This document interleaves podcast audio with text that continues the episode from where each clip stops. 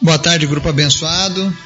Hoje é dia 3 de março de 2022 e a gente segue mais uma vez com os nossos estudos da Palavra de Deus, trazendo informação, discernimento para você que quer andar cada vez mais próximo do Senhor, para você que busca uma vida de intimidade com o Senhor.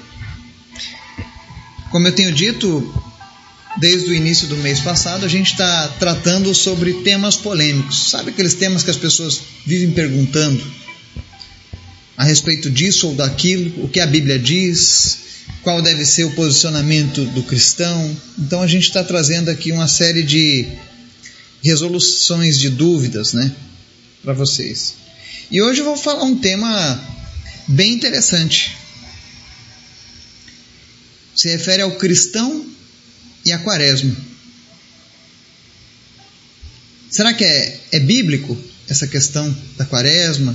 Como que ela deve ser seguida? O que a Bíblia nos diz acerca desse assunto, né? Então nós vamos ver hoje o que o Senhor nos fala, nos ensina, qual deve ser a nossa postura. Amém?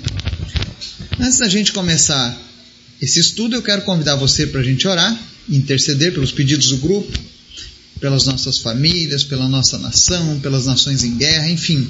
Apresente diante de Deus suas petições. Vamos orar? Obrigado, Senhor, porque tu és sempre bom. Tu és maravilhoso, tu és bondoso, tu és fiel e nós te amamos, Pai. Nós queremos nessa tarde te pedir perdão pelos nossos pecados, por tudo aquilo que fizemos que não te agrada, pelas nossas falhas o sangue de Jesus nos purifica de todo pecado, é o que diz a tua palavra. Que nada impeça a nossa oração de chegar ao teu trono. Nós oramos nesse dia, Senhor, pelas famílias do nosso grupo, das pessoas que nos ouvem, que nos acompanham. Que o Senhor esteja visitando cada pessoa. O Senhor conhece a necessidade de cada um. Que o Senhor esteja agindo, trazendo um milagre, trazendo libertação, trazendo salvação. Te apresento em especial a vida da Elisângela Almeida. Nós oramos para que toda a depressão cesse agora, no nome de Jesus. Tudo aquilo que mantém ela enfraquecida, em nome de Jesus, nós cancelamos agora todo o poderio das trevas contra a vida dela e decretamos a falência do inimigo na vida dela, em nome de Jesus que ela possa ser restaurada pelo poder que há no nome de Jesus. Te apresento também a vida do seu Justino e nós oramos mais uma vez, Senhor, tu és o Deus dos milagres, não há nada impossível para ti. Traz de volta aquilo que se perdeu, Pai. Restaura a mente, restaura as ligações dos neurônios e sara ele dessa doença, Pai, no nome de Jesus. Dá uma segunda chance, Pai. Visita também a dona Cícera. Nós apresentamos a saúde dela, os seus rins, nós oramos, meu Deus, para que ela seja completamente curada, Pai. Reverta, Deus, toda e qualquer sequela da última cirurgia. Em nome de Jesus. Rins funcionem da maneira normal. Em nome de Jesus. Restaura a vida da tua filha, Pai. Te apresento também, meu Deus, a mãe da Cleci, que sofre de Covid. Que o Senhor esteja visitando ela, trazendo cura, fortalecimento sistema imunológico, sistema respiratório funcione de maneira milagrosa em nome de Jesus. Te apresento também a vida do seu Idalino, que retirou os nódulos do pulmão. Nós oramos em nome de Jesus para que todo o câncer desapareça no nome de Jesus, que esses nódulos nunca mais retornem e que a recuperação dele seja breve, que ele não tenha nenhuma sequela em nome de Jesus. Visita Deus cada pessoa que está enferma levando cura, trazendo recuperação, restauração. Visita o João Luiz, o Otávio. Enfim, Senhor, faz a tua obra. Visita também o Marcelo. Fortalece, meu Deus, a saúde do Marcelo. Em nome de Jesus, organismo seja fortalecido agora pelo poder que há no nome de Jesus. Espírito Santo, visita ele e fortalece ele em nome de Jesus, Pai traz a cura completa, a remissão total, para honra e glória do teu nome, Jesus. Também te pedimos, Pai, nos dê sabedoria, nos dê entendimento da tua palavra que será falada hoje. E nos ensina, Pai, a fazer aquilo que te agrada. Amém. Hoje nós vamos falar de um tema que para algumas pessoas pode ser polêmico, mas eu quero te dizer de antemão: escute a mensagem até o final, para depois você tecer qualquer julgamento, amém? Eu digo isso porque quando nós nos referimos à quaresma, ela faz parte de um rito, de uma celebração de alguns cristãos. E nós vamos falar sobre esse assunto, então peço licença a você que foi doutrinado nessa, nesse ensinamento, que você não se ofenda, porque o que nós vamos falar hoje é sobre Bíblia e sobre vida com Deus, amém? Eu tenho certeza que se você tem seguido essa prática é porque, assim como eu, você também ama o Senhor Jesus. Amém?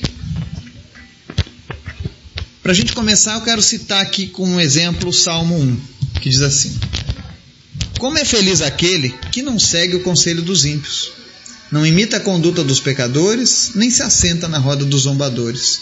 Ao contrário, sua satisfação está na lei do Senhor, e nessa lei medita dia e noite. É como a árvore plantada à beira de águas correntes, dá fruto no tempo certo e suas folhas não murcham, tudo que ele faz prospera. Não é o caso dos ímpios, são como a palha que o vento leva. Por isso os ímpios não resistirão no julgamento, nem os pecadores na comunidade dos justos. Pois o Senhor aprova o caminho dos justos, mas o caminho dos ímpios leva à destruição. Amém. Então aqui nós lemos o Salmo primeiro, e ele fala sobre como deve viver o servo do Senhor. E o que eu quero atentar aqui é o verso 2, que diz assim: Sua satisfação está na lei do Senhor, e nessa lei medita dia e noite. Por que, que nós tocamos nesse assunto? Que primeiro eu quero perguntar: o que é a quaresma?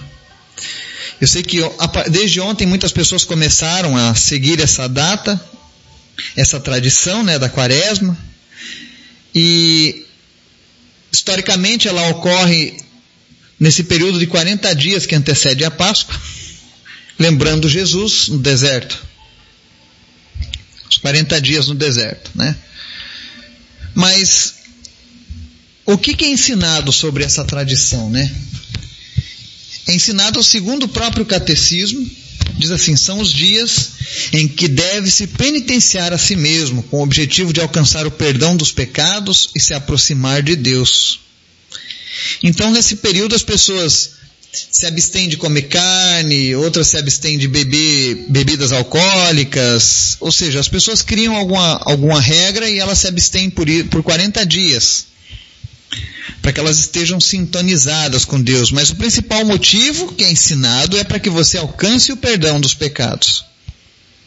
Só que quando a gente vai para a Bíblia, em Hebreus 10, verso 12, diz assim: Jesus, porém, tendo oferecido para sempre um único sacrifício pelos pecados, assentou-se à destra de Deus. Ou seja, segundo a própria palavra de Deus, a gente não precisa mais pagar nada, penitenciar mais nada. Porque Jesus já fez isso por toda a humanidade. Era costume no Antigo Testamento todos os anos oferecer um sacrifício para que você recebesse o perdão dos seus pecados. Mas quando Jesus veio ao mundo, ele resolveu isso através de um sacrifício definitivo. E a Bíblia ela diz que nós temos que confiar nessa palavra, que diz assim, 1 João 1 diz assim, no verso 9: Se confessarmos os nossos pecados, Ele é fiel e justo para perdoar os nossos pecados e nos purificar de toda a injustiça.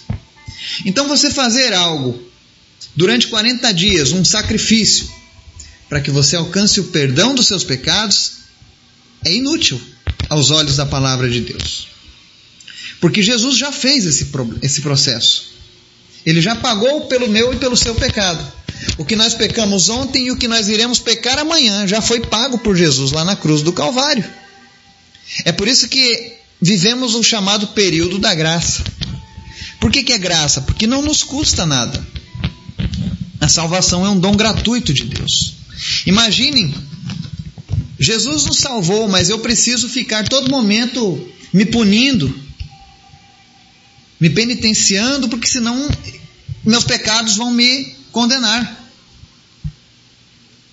Ontem eu falava com uma pessoa, uma pessoa que eu respeito muito e que anda conosco com Jesus.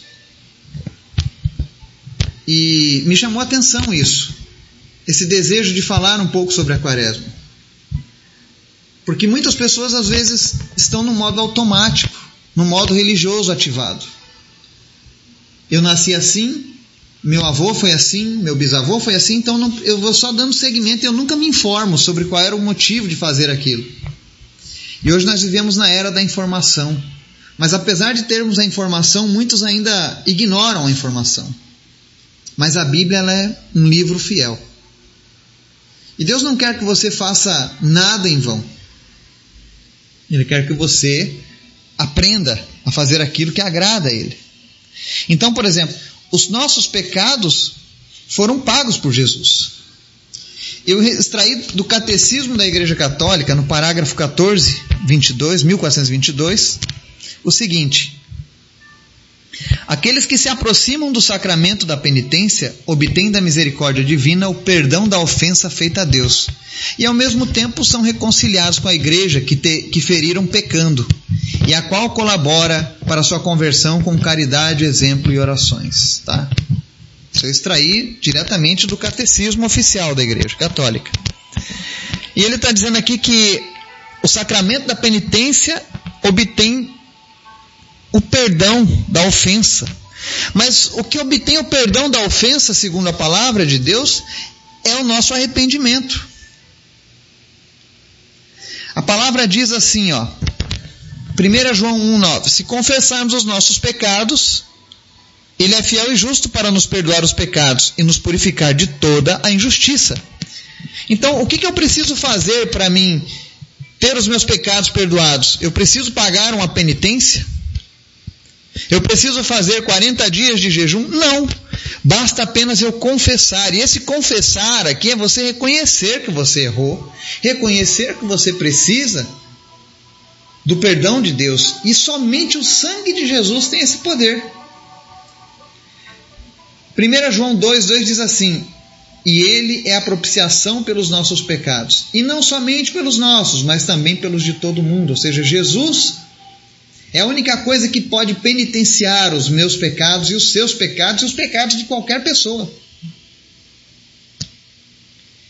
1 João 3,5 diz assim: E bem sabeis que ele se manifestou para tirar os nossos pecados, e nele não há pecado. 1 João 2,12 diz assim: Filhinhos, escrevo-vos, escrevo-vos, porque pelo seu nome vos são perdoados os pecados.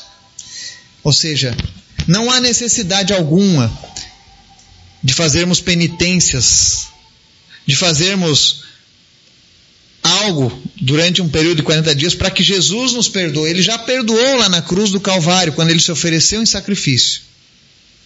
Sabe, é, é aquela história. Alguém vai lá, você tinha uma dívida muito grande. Aí uma pessoa foi lá e pagou a dívida para você. Mas, e falou assim: olha, tá paga a sua dívida, não precisa me dar mais nada, eu já paguei tudo. Mas você insiste todo ano em dizer: não, mas eu vou vender um carro todo ano, eu vendo meu carro, eu vendo a minha casa e vou fazendo um abatimento. Não, mas eu já recebi a sua dívida. Não, mas eu estou pagando porque, porque vai que essa dívida né, fica alguma coisa. Não. Deus já pagou pelo meu e pelo seu pecado. Se você confessou os seus pecados diante de Cristo, se você entregou a sua vida para Ele, reconheceu que você precisava dele, não existe mais nada que te culpe diante de Deus. Tá?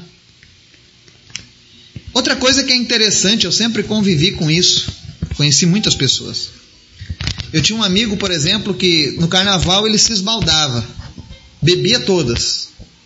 Mas quando chegava na quaresma, daí ele dizia: Não, agora eu não bebo. São 40 dias sem beber para agradar a Deus. E eu lembro que todos os dias dizia: olha, falta 20, falta 18, falta 15, falta 10, falta 2, é amanhã. Ele contava os dias de quando ia acabar a quaresma para ele voltar a beber de novo. E aí no primeiro dia que acabava, ele sentava o pé na jaca.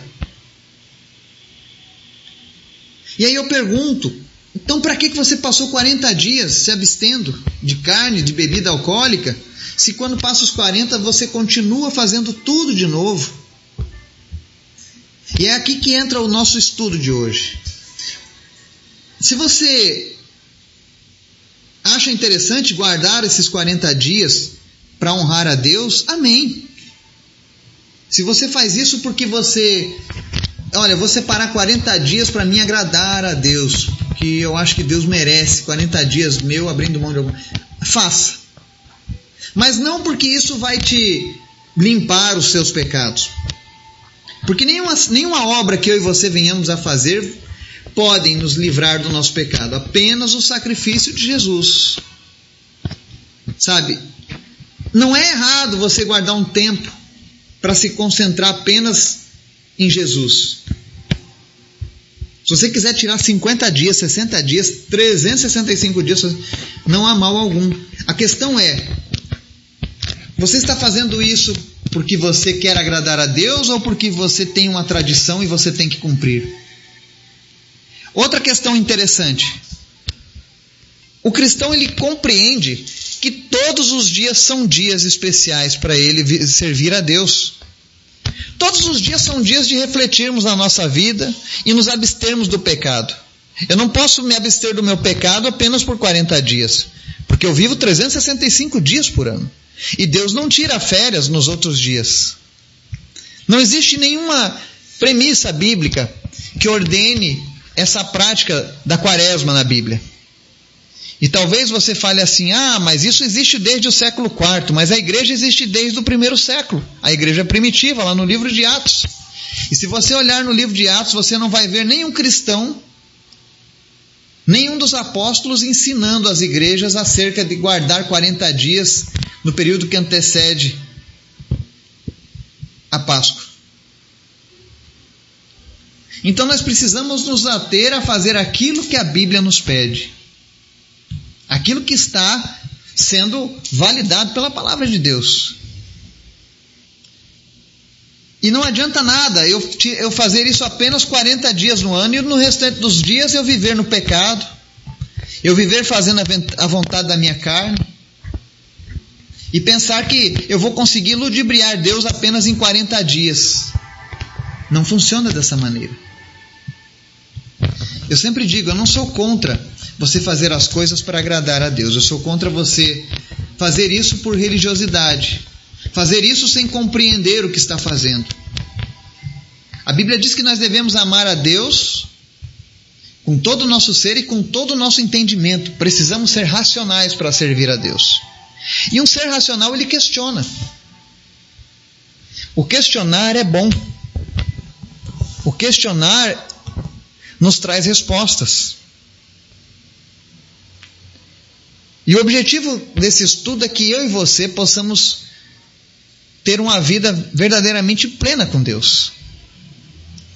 E essa vida plena não, não, é, não se diz respeito apenas a 40 dias, mas todos os dias do ano.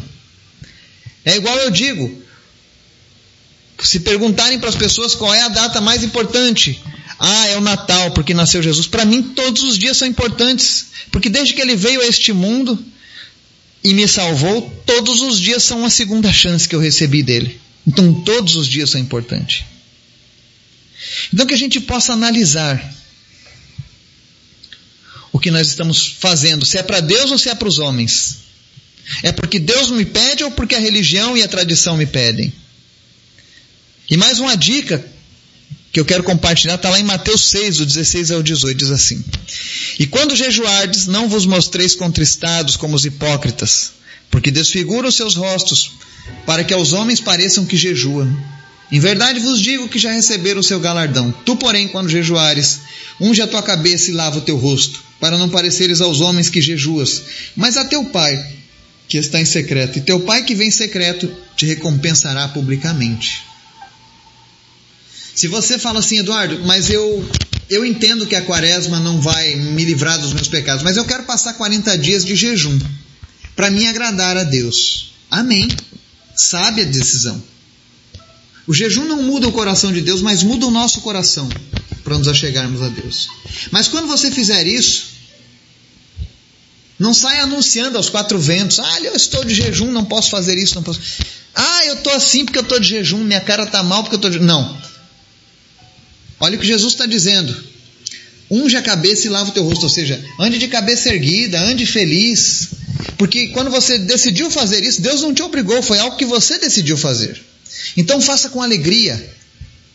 Faça como se você estivesse fazendo realmente para agradar a Deus.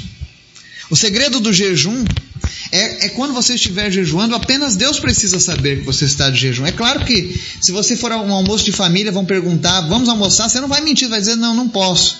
Estou em consagração, estou em jejum. Você entendeu? Mas não fale isso com pesar. Como, olha, eu podia estar comendo, mas não, eu estou tendo que fazer esses negócios aqui para Deus. Não. Porque isso é algo que tem que partir de você. Deus não te pede jejum. Mas a sua carne às vezes vai te pedir, porque você precisa ficar mais próximo do Senhor. Precisa ouvir melhor a voz dele. Então essa é a diferença de todas as coisas. Então se você separou esses 40 dias de quaresma e fala assim, Eduardo, eu entendi. Isso não vai me trazer salvação, não vai me limpar pecado, mas eu quero aproveitar esses 40 dias e sei lá, eu tenho um problema com bebidas alcoólicas, eu sou novo convertido e eu quero me livrar da bebida de uma vez por todas, porque eu sei que isso não agrada a Deus. Então eu vou usar esses 40 dias para me fortalecer contra essa dependência, contra a dependência de um cigarro, contra a dependência de remédios. Use esses 40 dias para isso então. Mas depois que passar os 40 dias, continue servindo a Deus Continue com o mesmo espírito de respeito e de reflexão sobre a morte e a ressurreição de Cristo. Porque para o cristão isso é algo cotidiano, amém? Que Deus nos abençoe. Que Ele venha falar ao nosso coração, nos fortalecer. Que nós não venhamos a fazer as coisas apenas porque nos mandam fazer, mas porque nós entendemos aquilo que é a vontade de Deus nas nossas vidas. Que Deus nos abençoe em nome de Jesus. Amém.